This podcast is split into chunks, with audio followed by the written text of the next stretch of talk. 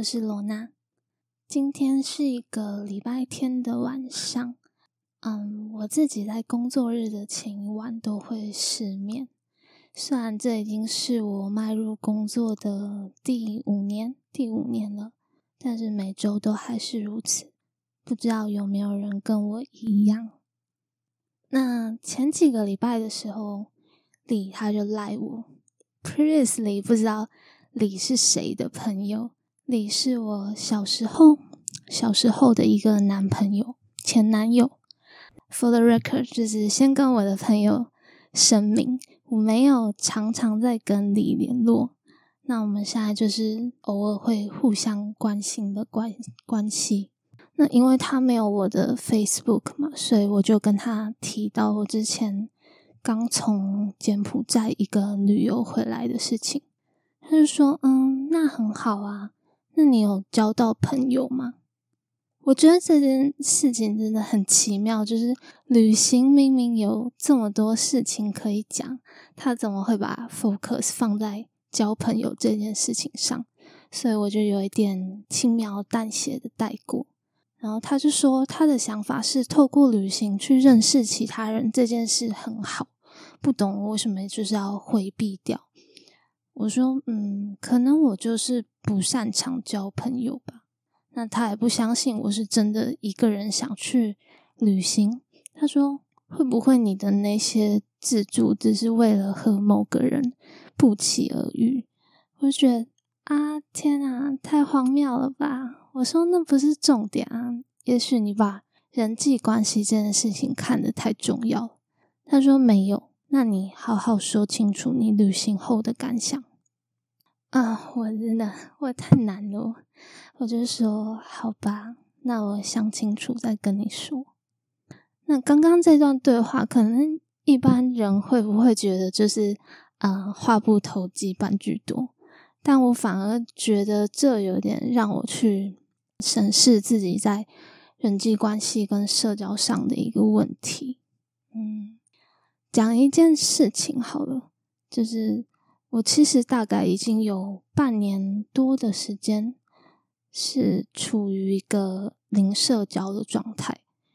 嗯，周末放假不会跟朋友出去 hang out，下了班也不会跟同事去聚餐，甚至就是搬出来住以后，一个人搬出来住以后，我甚至很少回家，几乎除了工作以外的时候。还要去运动的时候，对，嗯，我都是一个人。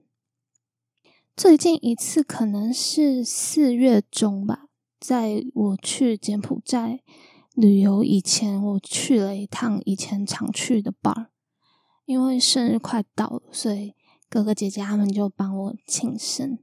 那姐姐他们都说：“哦，都一年才见你一次。”诶但是我以前可能是每天泡在那个 bar 里面的。甚至真真是我的好朋友兼同事，在我生日当天，他说他想要带我去吃饭，都被我拒绝掉。那为什么会有这样子一个嗯问题，或者是这样子的一个现象呢？我觉得我把它归类成两个原因。嗯，我跟李有聊到，他说你觉得是为什么？我说。嗯，可能因为害怕在关系中被占便宜，所以我就变得有一点小心翼翼嘛。但是我这边说的占便宜，不是那种利益关系的占便宜，我指的是一种情绪上的付出。我本身不是一个有不开心会说出来的人，但我不是故意，我只是我只是习惯。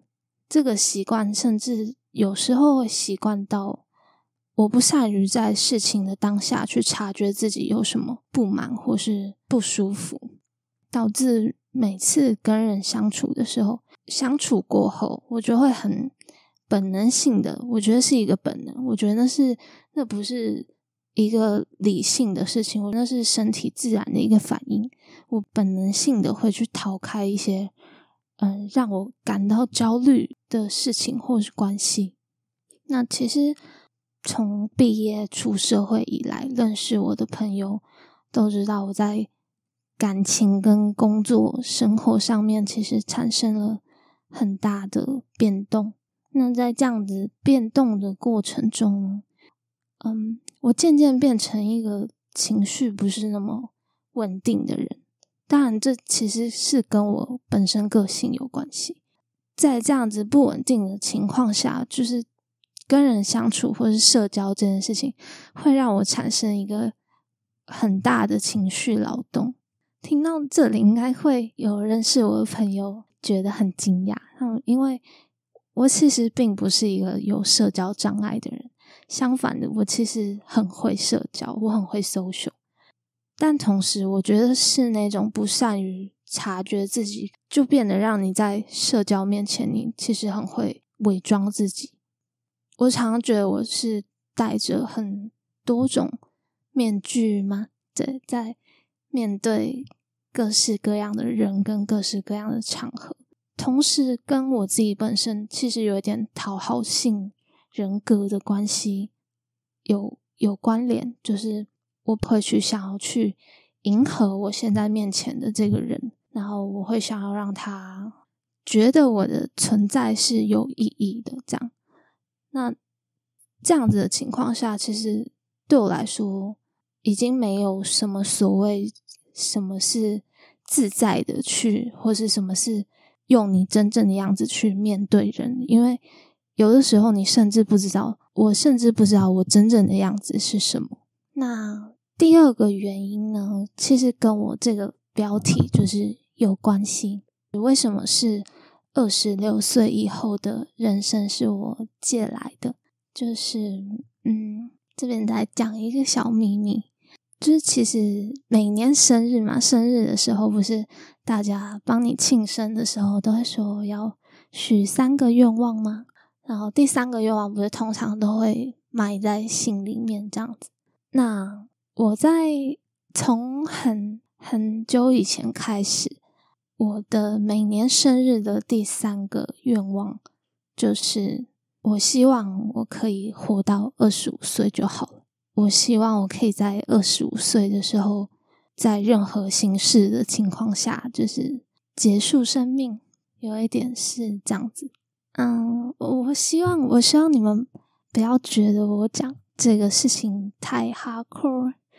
就是 I just wanna be honest to you guys, and 嗯，我在陈述这件事情的当下，我其实没有情，没有什么情绪的起伏，我只是在讲述一个事实。那这个愿望，甚至是发生在我工作、生活变动、情绪很不稳定的这几年的更早以前，可能是。十四、十五六岁开始的一个一件事情，我觉得这这件事情本身跟情绪它没有一个很直接的关联，它只是一种我在那个当下对人生的体悟，就是我觉得这样子就够了，那我希望这样子就够了，所以嗯，到了这两年。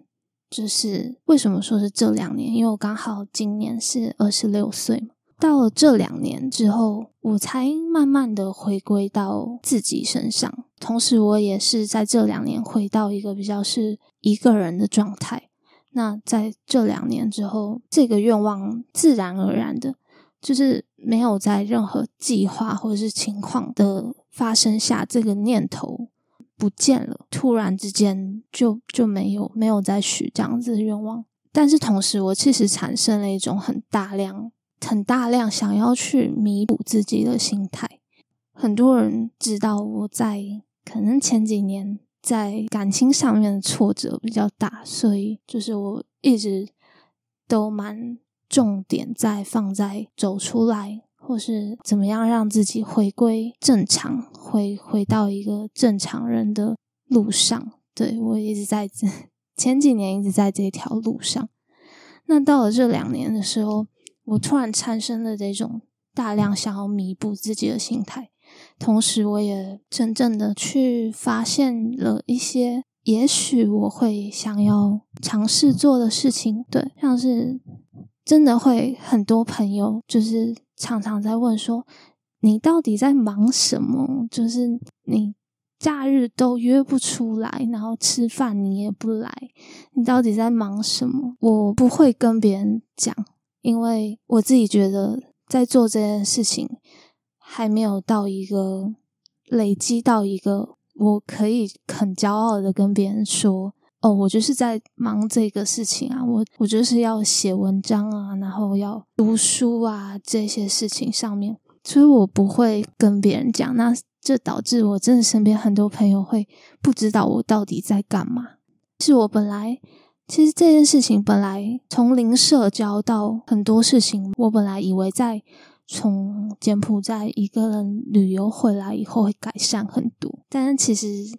嗯，回来已经将近一个月的时间嘛，我还是现在这个，甚至是有一点，因为从柬埔寨回来，真的很像做了一场梦一样吧，所以我真的很很难从那个梦中醒来。我在那边留下了大量的回忆，我很努力的想要留下来，把这些回忆记录下来。对，有一点是这样子的概念，但是其实。像写文章这些事情都是很很看情绪跟灵感的，但是我又不是一个常常情绪很稳定的人，所以很多事情都是被我有一点可能一拖再拖吧。所以今天就先录了这支 podcast，跟大家解释一下罗娜到底在忙什么。我自己会觉得对我的身边的朋友有一点抱歉，我。我常常觉得，我常常觉得对对身边的朋友有一点抱歉，因为我自认为在朋友的角色上，我并不是一个扮演的很好的人。我不会是你在半夜呃打电话聊天的对象，我也不是，我也不会是在你需要的时候及时出现的那个人。我可能不会接你的电话，像。真在我生日那天，他就问我说：“他就传来问我说，嗯，今天你生日，你开心吗？”这样，然后因为我那时候其实我还在忙要去柬埔寨旅游的事情，然后我还跟他说：“抱歉，就是这阵子没有常常陪你，但就是希望这一波忙完以后，可以好好的跟你吃饭聊天这样。”但是现在其实已经快要五月底了，就是。在朋友群里面，我真的是非常常食言而肥的人。我就是永远都嗯，好，我们下次约，好，我们下次再见这样。但是我不会是主动去提出那个邀约的人。我其实很清楚，关系是非常需要经营的。你不能期待说你平常都活在自己的世界里面，然后。去漠不关心他人，你还期待在每一次见面的时候都可以像当初你们刚认识一样的那种感觉？但是为什么没有做到呢？这也是我对自己感到有一点无力的部分。甚至有时候我想到，我可以带给我朋友的仅仅是就是让他们知道，嗯，我还好，我还好好的这样。因为这几年大家真的非常。我的朋友真的非常关心我的情绪状态。那这件事情让我感到很无力的是，我觉得身为一个朋友，我能为他人做的只是这样子而已吗？对，虽然说其实我在朋友眼中可能真的是一个很冷漠或是很有距离感的人。但是，但是我其实是蛮重视生命中的每一个际遇，甚至是即便是我是这样子的人，还选择在我身边留下的人，我其实很很重视，也很珍惜。嗯，在等人在人际关系上面，我一直我一直徘徊在一种嗯想靠近，但是又会本能的去反抗的。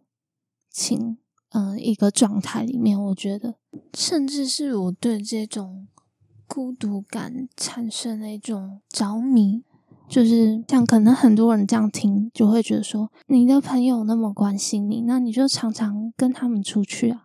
但是有时候出去了以后，对我情绪产生的那个内耗，我又要花很大量的时间去，有一点像还给自己那种独处的时间。这就是我一直在靠近与不靠近间很两难的事情。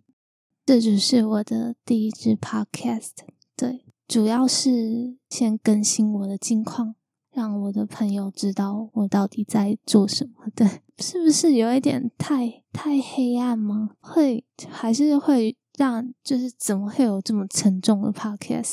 好，目前下一集的内容已经讲好了，就是可能分享一些我很喜欢关于很喜欢的文学哲学。那我最近一直在上那个季金庆老师的嗯给大人的文学课，因为那其实是一个四月四月就开始的课程，但是我没有想到柬埔寨的旅行会让我呃花这么大量的时间，所以我现在回来之后一直在补课，然后同时我听到了很多很有趣的内容，还有我觉得可以去结合我看到的一些书，或是如果你们有想要。听旅行的事情，就是希望这个 podcast 不要嗯受限在聊些什么。对我自己在写不出文章的时候，很常去智商。我觉得智商的空间，它虽然台湾在呃心理治疗这块还没有发展的很完全，我们还没有心理师，所以智商在治疗的成效上面很有限。但我真的觉得智商是一个很。那是一个很神奇的空间，就是我每次去智商的时候，我就觉得在那个环境里面，可以很深入的去，自然而然的就去挖掘到自我的一些部分，对吧？甚至，嗯，我去智商的时候，智商师都会问我说：“那你最近还好吗？”那我就开始噼啪，就是一直讲，这样有时候讲一讲之后，我自己就解惑，就是我觉得只是一个需要一个抒发的管道。现在因为。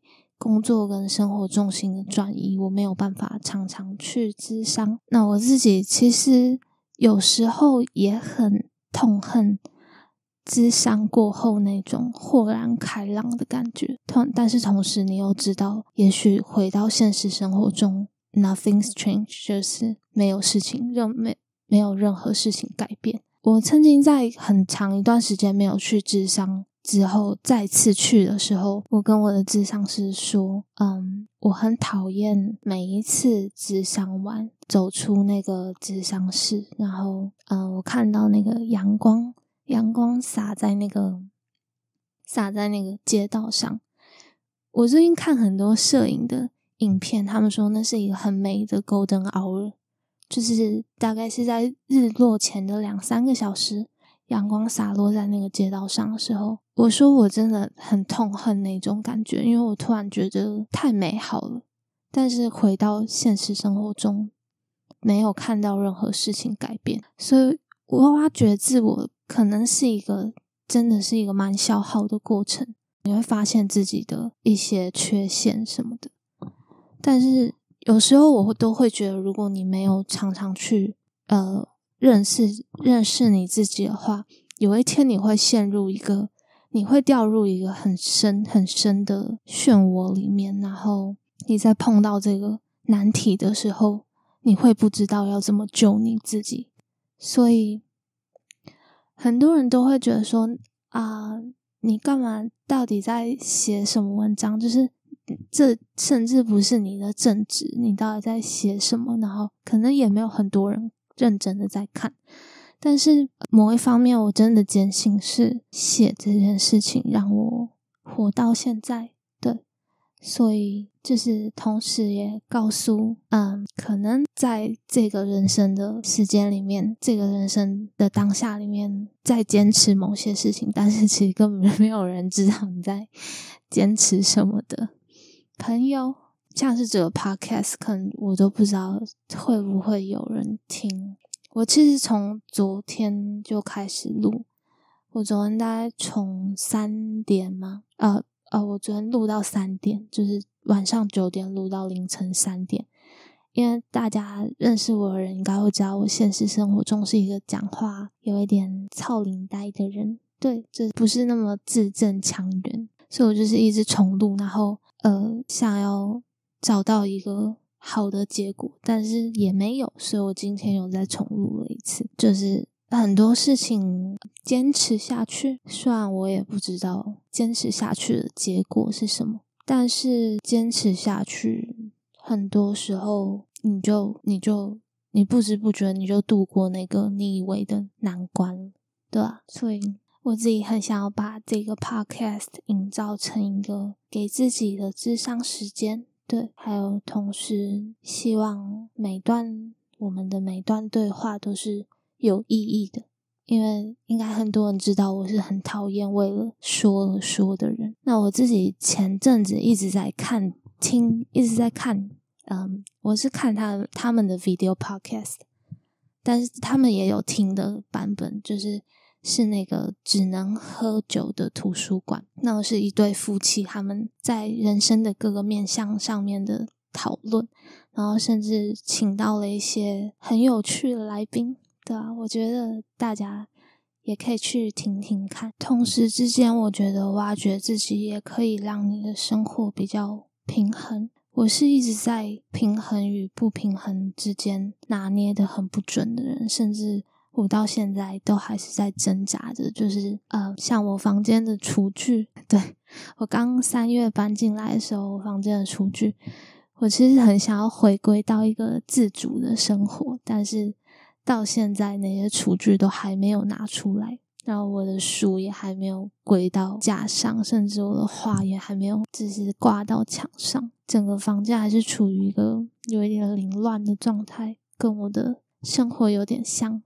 我希望在嗯，这每一次对话过程中，可以找到一个生活的平衡。希望未来就是期许自己可以成为一个更有计划的人，或是一个更了解自己的人。那我也希望听到听完这个 podcast 的人可以知道，如果你在坚持某些事情，可以知道，或者是同时你也像我一样挣扎的话，你会发现至少你不是孤单的，而且甚至世界上有一个人做了一个 podcast，然后第一集居然讲说自己有多 struggling 他的 life，我觉得我觉得这件事情很荒唐，但我希望下一次下一集的内容可以嗯更有。深度一点，那今天这一集就到这边，我们下次再见，拜拜。